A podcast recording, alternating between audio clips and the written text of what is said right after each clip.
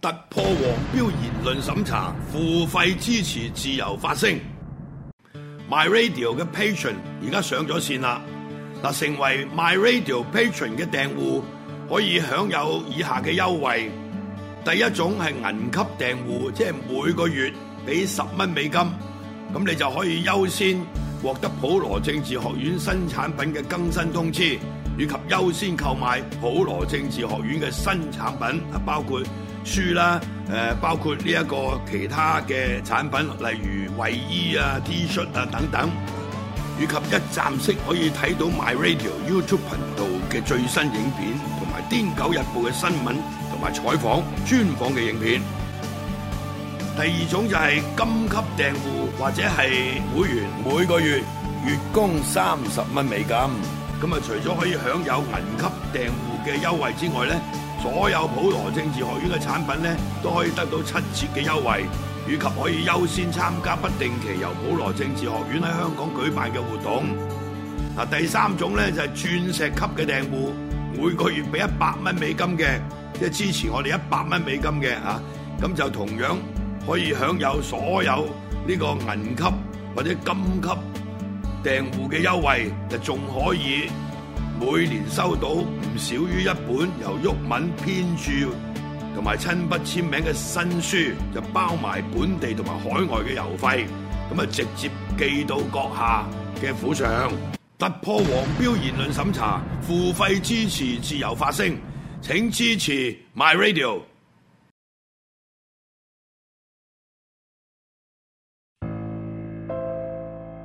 上次嗰隻太大隻啦，呢只啱啱好咯。我咧係用禾稈草煙燻臘肉，嗰啲肉又香又脆。你知唔知啊？如果俾佢啊影響到個胎，大吉利是啦！門口狗頭耷耷似咩樣啊？你要告就即管告，我報應都未驚啊！我驚你報警。生命嚟噶。馬拉糕對你咁好，你唔可以咁樣背叛佢噶。嗰啲阿黃啊，成日都周圍咬人噶。你哋啊，唔好喺度有狗性冇人性先得噶。到我喎，笠笠地啊，邊有流浪狗咁靚仔啊？啊，俾埋你啦。你唔好係咪都熟啦？一年三千幾隻狗，你救得幾多咧？你哋捉少啲，我哋咪縮少啲咯。嗱，找埋條數先。之前手術費一平，住咗十四日，我當你五嚿水一日，成為七千。你知唔知揾個獸醫出診天價嚟㗎？你收得貴啫。你哋啊，千祈唔好揚出去，俾人知道我喺出邊幫你哋醫狗。如果咪又係俾啲道德有賊，又話地方冇消毒，燈光唔夠，你明啦。我咧想領養呢只，我呢只啊係純天然狗糧嚟㗎，係冇人工防腐劑，仲用新鮮嘅純肉整㗎。即刻咬佢全家咩？要養就唔好打，要打都唔好咁大力，大力都唔好棄養啦，棄養都唔好人道毀滅啊嘛，人道毀滅都唔好咁唔人道啊！我哋都有朵噶，無合啊！我哋係唔會不明不白咁樣俾只狗你嘅。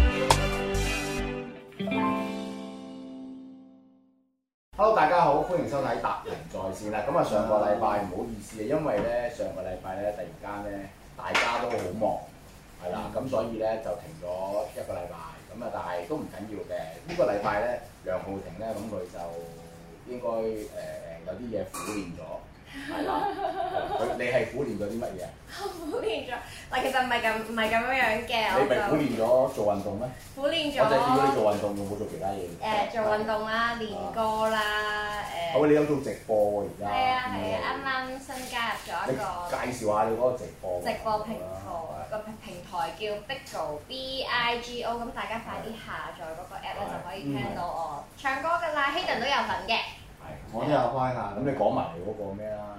你嗰個 number，你嗰個你嗰監獄邊個你嚟 search 我哋個名就有。好似係 Hayden 嗯 L Y N 咯，我唔記得個係 ID 喎，但係 search 梁亦男會揾到嘅。咁係咪咪送車送飛機嗰啲嚟？啊啊，都都有得都有得嘅，係可以嘅。係都可以係一定要。係佢係咩？你唔俾你就唔好睇，OK？啊佢係啲咩珍珠奶茶啊？鑽石戒指啊最想要係乜嘢？最想要遊輪咯，遊輪遊輪係最勁㗎嘛，我哦唔係好似唔係嘛？遊輪唔係喺我哋紙紮界嚟講，遊輪係勁㗎喎，算係。係嘛係，如果燒紙紮、燒遊有遊輪啊，有飛機好勁㗎啦，好高級㗎啦，有冇飛已經機整啊？ 咗。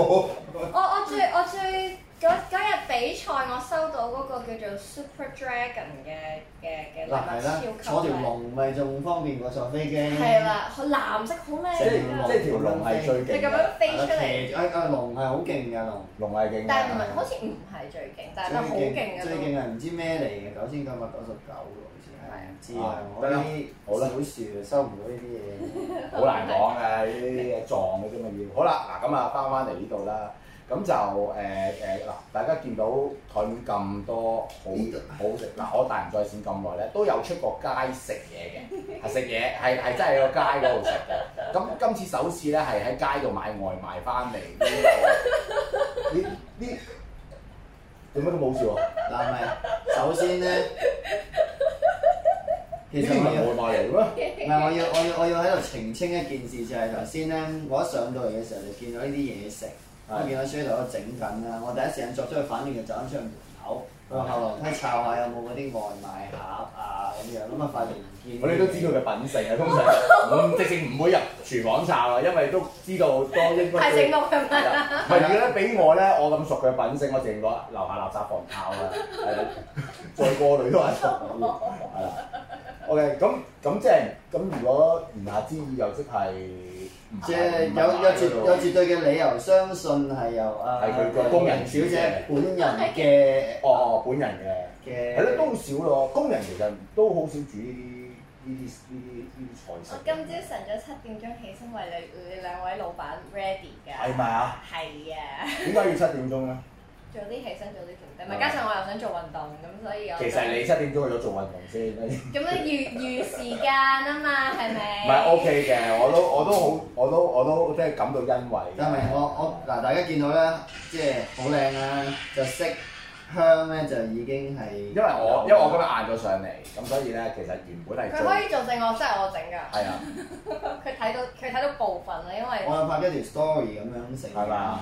你等俾埋我啊，我夾喺前面俾人睇。嗱喂誒，而家咁嘅色香都傳啦，但係我哋就未試清楚個味咁樣，係啊所以我哋而家第一時間都可以開始係食住嚟講咁呢先兩樽係咩啊呢個，因為我自己誒屋企咧向來就食開淡味少少，咁咧誒亦都準備咗啲喜馬拉雅山嗯岩鹽同嚟埋㗎？喜馬拉雅山嘅岩鹽。係啊同埋呢個 black pepper 俾大家調下味。哇！喺呢支嘢好高級下喎，大佬，我開頭拿上手以為咩水晶啊、驅邪啊、正能量嗰啲嘢，原來係海鹽嚟。因為你食唔食得㗎？食少少啦，係因為本身我其實我都戒緊，係咪啊戒緊咁啲唔想你冇你冇食食嘅。啊！你你食呢兩個牛果算啦，嗰啲留翻俾我哋啦。哎，唔該晒，唔該晒。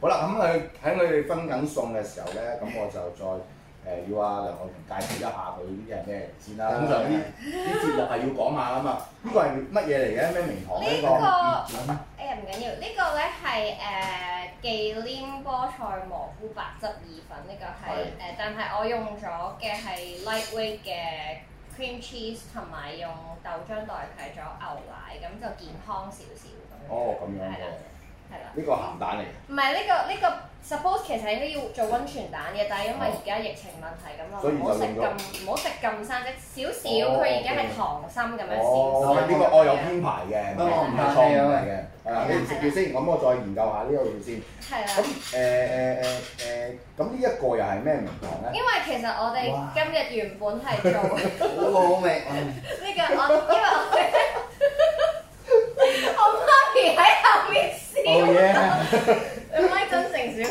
少。呢呢個係咩啊？個係 egg benedict 嚟嘅，係啦中文係 à? 乜嘢啊？我哋喺度感覺你要貼近翻我哋啲觀眾先誒得㗎 à. egg 啦。 benedict 即係啊係。哇水煮蛋咁牛樣油樣。果麵包醬係啊啦，係啦。咁因為咧，誒、我哋其實今日係誒係食 brunch 噶嘛，即係早餐加午餐。咁啊，咁淨係食意粉噶嘛，好似好即係好正式咁樣。咁我覺得。早餐咧係食 egg benedict 啊 all day breakfast 嗰啲 style 咧，係一件好幸福嘅事。我真係突然間感覺幾外國人喎呢個人，唔係我以為我即係我即即係係我哋呢啲不嬲沙爹牛肉麵咁樣嗰啲咁啊，我唔係，我而家我一食落去，以為自己已經去咗 Ritz Carlton 嗰度， 進行我嗰個嘅嗰個我樓層一樣高嘅 OK 嘅。咁同埋下面嗰個 toast 咧都係健康啲，就係誒我自家做我自己做嘅麵包嚟。你自己做嘅嗯麵誒包不，用麵包機，嗯係啦，但係我哋係用啲健康啲嘅酵母啊嚟去發酵咗。咁佢比起一般即係普通白麵包嘅口感，嗯再腍少少嘅，咁嗯咁亦都加咗個誒誒無糖嘅嗯黑蒜 mayonnaise，即係嗰啲叫咩蛋黃醬，跟住就加咗牛油果啦，咁同埋呢個水煮蛋，咁亦都比平時熟少少嘅，係啦。你呢個苦練咗幾耐啊？呢個苦呢個苦完咗唔啊係有啲天分嘅。有啲天分嘅，因 為一出世就識㗎啦。我好細個已經煮嘢俾媽咪食。嗰邊係啊， Andy 補充咗呢個啦，係啊，好啊，你哋兩位 Annie 誒 OK 嘛？個嗰個有冇試過屋誒誒誒誒時煮食 O K 㗎。 OK 嘅？哦 OK 好係啊，Annie 做依家嘢。分嘅。 OK 好。但係阿 j a d o 你可唔可以解釋一下咧？即係我驚觀眾佢嗰個誒眼中可能相信你日常俾大家嗰個形象咧，係啦，嗱，我講下個形象係點先啦。佢係唔會煮嘢嘅，佢係唔會煮嘢啦，佢係誒嗯嬌生慣養啦，佢係嗰啲咧叫做係誒 嗰啲啦， 係啦。誒咁梁浩婷今日我哋話上嚟嘅時候，咁佢話煮嘢食，我呢個我開頭你知唔知我即係好直接，我直情話喂我買啲我哋買上嚟食住，即係住做啊，不如咁樣，話唔得我煮啦咁樣。咁其實我對佢講呢件事咧，我有啲驚慌嘅，我都我都個心都諗住啊，不如斬咗半隻燒鵝上嚟。即係你係咪初頭諗住上嚟係見到可能兩碗誒腸仔火香？即係總之我係唔會有期望啦，其實直至到佢我上嚟之前，佢影咗兩張相俾我睇嘅時候咧，我哋快啲嚟凍晒啦，係啦真係係啦，咁我我又覺都仲以為得咦？你都仲以為樓上唔係樓下餐廳送上嚟嘅。樓下係冇呢啲食唔係我唔嘅。會嘅，我唔我我都唔會信佢加得咁緊要嘅咁所以咧，佢效果嚟嘅。嗯咁所以咧，我頭先亦見到啲相之後，咦！我話真係好有心機去做呢一件事喎。咁所以誒誒、我係有期待嘅，等佢嚟嘅時候。咁啊食落係 OK 啦，成件事就咁好啊。咁呢個又係咩嚟嘅咧？呢個係我呢個精彩呢我嘅至至至至至至至愛啊！係誒呢個係菠菜加牛油果加火箭菜，再加蛋。因為呢排咧，其實我同希頓都做積極做緊 gym 啦，咁所以咧蛋呢、個呢、個食材咧，其實我哋成日都會用到。咁但係你成日下下食插蛋，好悶噶嘛。係啦，咁咧我就一次過，即係我又整咗呢個 egg benedict 啦。其實個煮法一樣嘅啫，都係誒、類似温泉蛋、水煮蛋咁樣，嗯滑捋捋咁樣樣。咁咧，咁我就會將個蛋咧撈落去誒嗰、個沙律嗰度啦。咁亦都加咗啲誒胡椒粉、少少鹽同埋。咁今日咧係為咗配合兩位男士嘅口味，所以先至會用誒、胡麻醬嘅啫。平時我自己食咧，我就係誒誒 olive oil 加鹽加誒 black pepper 咁我就係就就我好中意食哇！我我好中意食佢嘅介紹，雖然我唔係好明佢講嘢，但係咧，我覺得咧，即係即係好似平時食嘢有個廚師喺隔離喺度講一輪嘢咁樣，咪尤其尤其係食緊西餐嘅時候，講英文啊有呢個標準嘅英文係啦，即係嗰啲卷嚟嗰啲係 O K 嘅，咁所以我我係覺得成件事咧係真係誒好高級啊！呢樣嘢成件事簡直係 Ritz 好高級啊 Carlton- Ritz Carlton 嘅配套係啊，係啊勁過 w i s c o n 係啦，咁好啦，咁啊嗱，咁啊今日我哋入翻正題啦，嗯即係我哋我哋都用咗一集呃誒一段時一集我哋一一集晚嘅時間去介紹呢一個早餐。咁我哋嗱講一講今日嘅正題啦。咁其實咧，今日主題係咩？其實今日主題咧，其實我就我都係啱啱諗嘅啫，因為咧我開頭就諗啦，誒唔好成日就係講感情啦，人生有好多樣嘢㗎嘛，係啦，咁咁咧我就覺得咧，誒、誒、除咗感情之餘咧，咁我哋都有工作啦。嗯。係啦，咁誒、不如今次我哋又講下工作啦。哇，你講工作往事咧，我都有，我都有誒、有講過嘅。不過嗰陣時咧就講嗰陣時發生嘅嘢，同埋嗰陣時嘅見解。係係啦，咁經歷咗一段時間之後啦，又有新嘅見解出現啦。新一因為有新嘅狀況啊嘛，亦都有可能呃誒誒、啊嗯有較高層次啦，即係唔係話好高啦，即係比之前有較高嘅層次嘅體會啦。係啦，或者而家啊，真係轉咗個性格嚟再相處嘅時候，係係有啲乜嘢？誒、哎原來真係體現到好嗰個效果喎，咁樣，咁又適逢即係大家啲公司都可能有啲改變啊，各樣，咁你哋又有一定有你哋嘅經驗值啦，係啦、咁啊可以講下呢一樣嘢。例如我哋譬如誒、公司即係同人哋做公司嘅時候，需要有啲乜嘢嘅注意啊？誒、你對伙計嘅態度應該係點樣啦？對上司嘅態度啊，對老闆嘅態度，或者對自己 partner 嘅態度，啊咁我覺得都係好一個好好嘅學問嚟嘅呢一個，係啦。咁好啦，咁啊誒誒誒誒誒阿南講先啦，係啊，即係即係佢都係大老闆佢都係兩位都係大老闆佢都係嗱呢啲呢啲咧，我哋出嚟職場咧。一開一開波就話你大老闆，呢啲呢啲要小心，你知唔知啊？係啦，因為咧呢啲係世界女嚟嘅，OK，係啦。咁但係咧，我哋今日都會，即係我我哋我我都會想探討下，講下，即係如果我作為一個誒誒誒誒叫做係嗯大 order 嘅人啦，或者嗯係即係好似阿阿阿 Shadow 佢佢而家呢一個層面嚟講咧，嗯我哋應該係點樣去去去去去同你嘅老闆啊？誒、去建立嗰個關係，或者我哋個平時嘅口吻係點樣啊，都可以講嘅呢一樣嘢。嗯係喎，有有唔同嘅角度去傾呢個係話題啊，喎。因為因為因為我自己咧，誒、再高層次啲，我覺得咧，誒、誒伙計係應該點樣先中意取悅到老闆咧？咁我都會中意佢哋啊，譬如呢個人咁嘅表現，我就會睇佢多啲啦。嗯即係我都會有我嘅體會嘅，咁所以我都要從老闆角度都去講一講呢樣嘢嘅。係啦，因為你而家換市面上啊，好多都係即係以為緊咗係嗰個 package 係咁樣。見到誒老闆早晨，即係即係，但係其實個時代咧已經開始有少少變咗質呢一樣嘢，嗯因為你做得太多就變咗假㗎啦，嗰件 Yes 事係啦，咁所以變咗呢樣嘢可以緩和啊。咁啊，嗯嗱，你講先啦，你講好啊好下啊，關於誒公嗱，我哋分四 part 啦，我哋頭一 part 先講公司上嘅嘢先啦，係啦，咁啊，嗱，你講你嘅公司嘅嘢啦，啊，嗱，我我我自己係咁樣睇嘅，因為咧呢、個年代咧，我自己都真心覺得誒、即係啱啱人哥所講嗰啲咧，古老嗰啲經營模式而家唔 work 㗎啦，即係嗰啲高壓式啊定點嗰啲咧真係唔 work，因為年輕人都有好多佢自己嘅諗法啦，唔受㗎啦而係家啊，你即係冇諗住強權啊，係你未壓落去嗰陣時，佢已經走咗啦。即係佢嗯佢佢有佢嘅選擇，佢唔一定要即係跟住啊你。咁所以我成日都覺得，即係呢個年代咧，有冇有其他都係有其他嘅誒以德服人啦。即係一嚟你要人哋服你啦，第一件事。咁第二件事就係你都必須要具備即係一定程度嘅能力啦，同埋魅力啦，去留住佢哋。因為即係有陣時佢。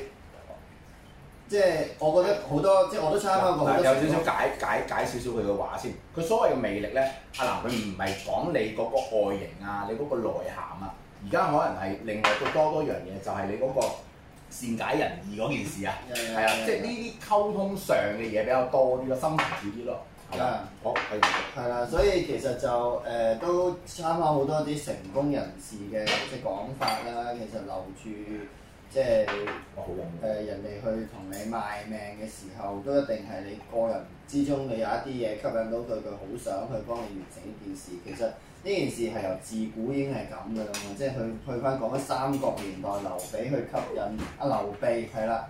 唔好讀錯個啊發音，劉備去吸引啊諸葛亮去為佢賣命嘅時候，其實都係同一件事嚟嘅。當你有一啲嘢去令到人哋覺得即幫你完成咧，即係同你一齊去完成嗰件事係一件佢好想做到嘅事咧，咁嗰啲人自然就會即係加倍用心啦，同埋唔會隨便走咯。因為呢個年代就算有合約又好咩都好啦，即係冇嘢係可以解決唔到噶嘛，即係佢要走就走㗎啦。如果你留住合約冇用啊心。嗯最多係象徵式有啲嘢咁解嘅嗯。佢冇心，之前都有講過啦，冇心機做嘅，你留喺度佢都唔會做㗎啦，係咪？嗯所以我自己嘅取態就係當我經營一件事，首先嗰件事我喺嗰度，即係喺嗰嗰個事業上面，我有百分百嘅把握先啦。即係你唔好揀啲你都唔識嘅嘢，你走嚟揈旗咁樣，咁你起嗯碼你有把握。即係就算你唔係每一樣嘢你都落手做到都好啦，咁起碼嗰啲基本嘅理論或者經驗咪要要有咯。咁如果唔係配套就要足咯係啦，好難去即係說服人哋去去為你賣命咁嗯嘛。咁、所以我喺我自己嘅經驗裏面，我就係做翻我自己專長嘅嘢啦，咁樣。咁同埋真係攞個心出嚟咯，即係攞個心出嚟去對人事，人哋會感受到㗎嘛。咁當人哋感受到嘅時候，佢自然就會攞翻心出嚟對你。咁當然啦，好多時你都會遇到一啲即係目的性好強嘅人啊咁樣，咁但係都我成日覺得基於吸引力法則咧，其實嗰啲人就算起初想埋嚟係即係可能係有啲目的啊或者攞着數都好啦，咁但係即係時間過咧，咁畢竟誒佢都會即係誒誒隨住唔同嘅事咧會會飛歐走咗，係即係。當你件事好實正係咁咧，就嗰一堆人就慢慢咁凝聚咗咧，就唔關事嗰啲咧，就自然就即係插針都插唔入，跟住就會飛啊！我好相信呢個吸引力法則嘅，所以即係自己散發住一種點樣嘅想法啊，點樣嘅方向咧，自然就吸引翻嗰啲人翻嚟。有冇話誒喺你嘅人生當中咧？誒、我哋先講好方面先啦。有冇啲誒 case 咧係特別你同人哋合作一件事，或者合作一間公司，係真係啊？你當然啦，到到而家可能冇咗啊個人，但係當其時係講好嗰方面，你係有冇試過一啲好嘅經歷咧？有啊，咁就近近地講下喺我身邊嘅呢個梁浩婷小姐啦，喺度啦，咁大家都知道我哋誒、呃合作咗一段時間啦。其實係一個好好嘅經歷嚟嘅，因為當自己誒係咁樣嘅諗法，即係嗯帶住嗰個所謂夢想啦，去想做嗰件事，因為我心裏邊經常都覺得誒、每一樣嘢都有權揾到錢㗎嘛，即係其實亦都係每一個行業、每一個即係每一個 category 佢都有揾到錢嘅人㗎嘛。嗯咁、我對呢樣嘢有夢想，我有權令到我喺呢樣嘢揾到錢嘅，咁所以我覺得夢想從來都係實際嘅嘢嚟嘅，只要你能夠即係令到自己，有步驟到係令到你自己能夠喺嗰個界別裏邊係成為咗、嗯即係標準以上，咁你咪會係揾到錢嗰啲啦。咁我不嬲都係咁樣諗嘅，咁。誒、當即係誒、我去經營一間即係誒娛樂公司啦，或者經營一啲歌手出嚟嘅時候咧，咁就即係招募咗個 Shadow 翻嚟啦。因為喺我眼中，因為我識咗佢太多年啦，成十年啦咁樣。咁啊細細個嘅時候就知道佢已經好中意唱歌啦，同埋我一直都已經睇過啲。係啊，細細個已經睇佢噶啦，我細細個已經聽佢唱歌，細細個已經聽佢唱歌大嗰啲，係咁樣，咁跟住，咁跟住係啦，我就覺得即係一個人本身對嗰樣嘢。誒、有足夠嘅中意咧，同足夠嘅熱誠咧，有我好多百分嘢之五百肯定。嗯。誒、我哋而家坐喺度呢三個人咧，係有一個，其他我唔知，係有一個好大嘅共通點。嗯。嗰個共通點咧，就係、因為而家我眼見到有啲唔喺度嘅人啦。你有眼睇嘅，有啲喺娛樂圈咧唔喺度咗嗰啲人咧，冇講娛樂圈啦，淨係一個媒體上邊，你唔見到啲人咧，其實佢哋有一個特質就係佢哋咧做過就算啦。嗯，但係咧，誒誒希能啦，呢啲佢好細個就已經係開始做歌手一件事啦。Shadow 唔使講啦，係嘛？即係超級巨星到而家幾多年啊？十一十年十十一二年啊，大佬，十一二年啊，大佬，投胎都幾細啦可以。咁我比佢哋更加耐啦，不過我我個夢行得長好多嘅，一，嗯嗯，我個夢行得長好多嘅，因為我廿幾年前。讀嗯，電影，跟住冇機會做，直至到後邊揾到少少錢，跟住自己開始開發，都係一一路以嚟都係因為堅持住嗰個夢想。你喺我身邊，哇，即喺我身邊走嚟走去嗰啲人，你哋又係啦，嗯幾多啊嗰啲人走嚟走去，咁到到最後，我自己都仲係堅持而家做緊呢一樣翻嘢，返去而家我哋又都仲拍係做，一都仲係齊，做緊呢一樣嘢。嗯係嘛？係啊。咁誒、所以係有個共通點就係堅持嗰兩個字。係、縱使我哋可能有做其他嘅行業去維持個理想，但係都萬變不離其宗，都係翻翻去有一個咁嘅位去繼續去做呢件事。嗯咁呢、個係同嗰啲擦身而過嗰啲係有唔係所以嗰個好嘅經驗，啱啱問到就係咧，變咗上咧有好多嘢都好有問題嘅，即係變咗有啲嘢想咁樣做嘅時候咧，唔使話作太多嘅解釋，因為第一方面嗱有默契之之餘咧，係大家知道大家係唔係流啊，即係你唔會去猜測你會唔會做做下走咗去㗎，或者你你又或者會唔會我想做呢樣嘢，到底你係咪真係實踐到咧？你啊你你你少咗好多嗰啲好多餘、好嘥時間、好費事嘅諗唔嗯法咯。係個信任度即係好似我五六年前咁，喂嗰陣時我哇紅袍大帝啊去做啊，嗯，誒、又簽好多人啊，又簽到佢啊，但係兩位都係我事父母嘅事老不如闆。我，我都冇依家嘅配套，嗯，做唔到新聞啦，冇作品啦，亦都冇老闆啦，但係唔知點解硬住頭皮就攞自己啲積蓄去做咯，即係嗰陣時就係咁樣嘅啫。我都賺咗經驗嘅，我相信。賺咗，咁而家翻翻嚟，咁當然而家就唔同以前嗰嗰樣嘢啦嗯嗯。嗯咁同埋再加上個年紀大咗，你個嗰個人嘅修為又都強咗，再溝通嗰樣嘢就好做咯。同埋你開始慢慢識享受啦， Yeah，識享受，因為以前係唔識享受，同埋俾個時間框得你好死。框得你好死，咩叫框得你好死？誒唔得，我一定要快啲快啲。如果唔係過咗就冇嗯啦，過咗就冇啦。其實唔會過咗就冇嘅，你只要有心做，長做就長。你個人喺度你就會有㗎啦。因為你唔同階段就做唔同嘅嘢啦，嗯係咪、我哋要演戲，喂，你演到六啊歲啦，你演啦，你係要想做嗰樣嘢嘅話，咁所以誒誒誒誒係一定係有個堅持兩個字喺度，係啦、咁咁啊，咁啊人個好嘅嘢就係咁樣係啦，啊即係大家一係同一個方向、一個路線，好多嘢都唔即係唔使講係啊嘅。因因為因為信任度一高咧，做嘢會快好多。即係譬如你做一嚿嘢出嚟，你事前唔使點溝通，你成日做咗。有嘢都出咗嚟啦，原來擺低，哇係呢嚿嘢啦，跟住嗯就去，啊咁你唔使話經歷一個無端端坐低仲要 sell 你話我諗住做呢嚿嘢，咁咁咁咁咁咁，好嘥時間。咁呢一個係即係揾啱嗰個即係合作嘅對象嗯咧，係即係會人生當中節省唔少即係無謂嘅時係啊間係啊，即係大家嗰個心嗰個嗰個嗰個嗰個叫咩咧？嗰啲想法啊同埋仲有一樣嘢，即係我哋如果譬如誒仲、年輕啲嘅時候咧，係不顧一切嘅嘛，嗯不顧一切係冇諗太多嘅嘢咧，係就埋咗牙。啊，到到最後咧，可能直情係衰到關係破裂咗嘅會，嗯，係啦。咁所以而家譬如大家即係衰啲講句，我哋即係我哋唔可以講話老，但係我哋都唔係話真係十八九歲嗰啲啦。咁、所以我哋其實我哋嘅結合咧係會更加成熟啊嗰件事，同埋、有啲嘢係誒真係做到嘅時候，我哋就會去做咯。咁、譬如好似而家咁，即係我哋已經商議咗啊，我哋係會合作，我哋會做間公司一齊去做咁樣，但係有呢個意向嘅。咁但係喂，我都我唔會好似以前咁樣咯。誒得啦，行得㗎啦，一齊做咗先啦，唔好理。但係唔會咯，我而家係會誒哎唔得，我仲爭少少嘢，我搞掂埋我少少嘢先，咁就行得㗎啦咁樣。嗯咁即係你會有識得咁樣去交代咯，同埋嗰樣嘢唔會令，因為經歷咗太多啦，唔會令到你突然間會好興奮。嗯。只會令到你更加有層次同埋有系統去做好佢嗰件事，嗯就係咁樣啦。